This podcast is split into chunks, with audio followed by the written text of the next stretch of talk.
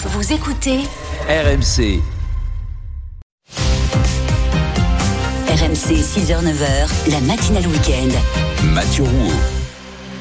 Bienvenue, vous êtes sur RMC, il est 6h14. C'est une maladie qui touche aujourd'hui 8 millions de Français, 17% de la population en constante progression depuis 20 ans, notamment chez les jeunes. Oui, sauf que cette maladie, l'obésité, eh bien, n'en est toujours pas une officiellement.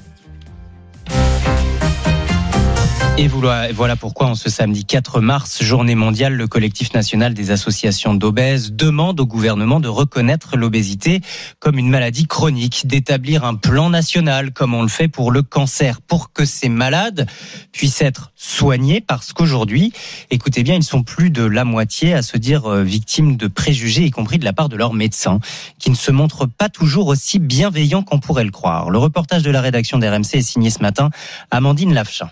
La semaine dernière, Sandrine se rend chez un endocrinologue. Direct, il m'a braqué en me disant que j'ai pas pris conscience de mon poids, que je risquais un AVC, une artère bouchée, tout ça. Choquée de ne pas trouver l'aide qu'elle cherchait, Sandrine reste silencieuse pendant 15 minutes avant de lui expliquer ses antécédents médicaux. C'est à ce moment-là que le médecin prend conscience de ses mots et s'excuse. Il s'est levé, il m'a pris par l'épaule, il me dit oh, je vous ai brusqué, mais c'est pour vous preniez conscience. Je lui dis bah c'est pas comme ça en fait. Hein. Il me dit on va y arriver, je vais vous aider quand même, mais pour moi c'était déjà, j'y suis pas retournée en fait. Des préjugés dont elle a l'habitude. À chaque rendez-vous médical, son surpoids apparaît comme la cause de tous ces problèmes. Que ce soit euh, pour les yeux, au gynécologue, euh, un phlébologue, euh, bah, on parle de mon poids. J'ai pas l'impression qu'on soit à l'écoute en fait. Quel que soit le, le, problème, il y a toujours le poids dedans. Comme Sandrine, Annick regrette d'être trop souvent réduite à son indice de masse corporelle qui permet d'estimer la corpulence en fonction du poids et de la taille. Quand on vous prend la réglette de l'IMC et que vous êtes à plus de 100 et quelques d'IMC et que la réglette s'arrête à, à 70 d'IMC